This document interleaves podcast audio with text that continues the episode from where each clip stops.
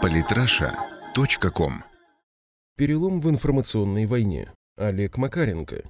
Беда пришла откуда не ждали. Вся боевая схема Запада трещит по швам. И я пока что не вижу никакого способа, которым Запад мог бы исправить свое незавидное положение. Ведь как было раньше? Западная машина пропаганды запускала в эфир какую-нибудь откровенную ложь, например, про несчастного Слободана Милошевича, которого Запад обвинил в геноциде и в военных преступлениях. Дальше, основываясь на этой лжи, Запад делал то, что было ему нужно. Устраивал бомбардировки Югославии, разрезал несчастную страну на кусочки, бережно активно разогревал и разжигал межнациональную рознь и, разумеется, сажал Слободана Милошевича в тюрьму. Через какое-то время, правда, разумеется, всплывала наружу. Невиновность Слободана Милошевича, например, была доказана в марте 2016 года. Однако в 2016 правда о Слободане Милошевиче, скончавшемся за 10 лет до этого в одной из тюрем Запада, при подозрительных обстоятельствах, уже была никому не интересна. Западные СМИ просто проигнорировали новость о новых неопровержимых свидетельствах его невиновности. Как видите, схема элементарна. Запад вбрасывает ложь, Запад обтяпывает свои делишки, Запад Запад выдерживает паузу,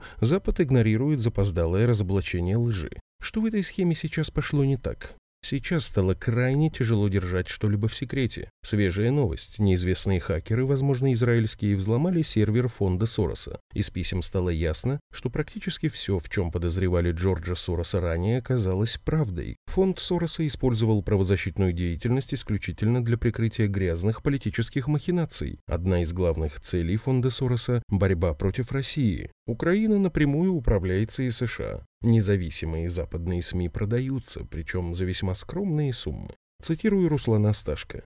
И последнее, самое интересное в письмах и документах, это, конечно же, бюджеты на различные мероприятия. Например, из одного документа по бюджетированию операции по улучшению имиджа постмайданной Украины на Западе мы узнаем, сколько стоит привлечь британскую газету «Гардиан» к положительному освещению темы «Украина. Год после Майдана». По оценкам экспертов Сороса, редакционная независимость «Гардиан» стоит примерно 100 тысяч долларов и еще десяток индивидуальных грантов для журналистов. Непонятно, это британские журналисты такие дешевки или у Сороса скидка, как у постоянного клиента?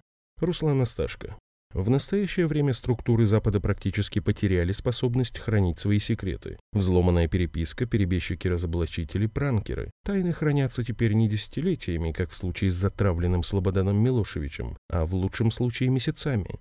Может Запад как-то усилить режим секретности?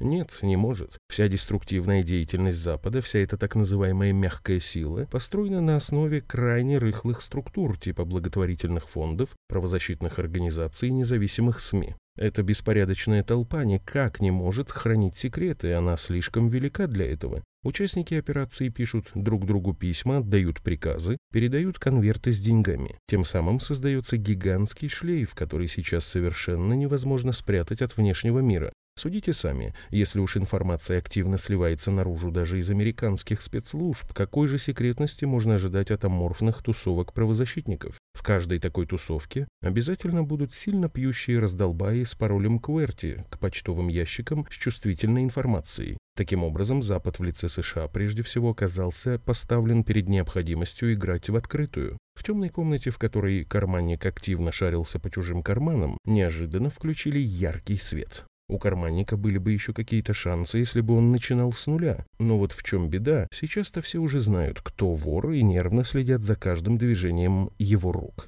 Пойду, пожалуй, допишу новый раздел к статье «Информационная война» на справочнике «Патриота». Расклад сил серьезно изменился. Подписывайтесь на наш канал в Телеграм. Самые интересные статьи о политике и не только. Читайте и слушайте каждый день на сайте polytrasha.com.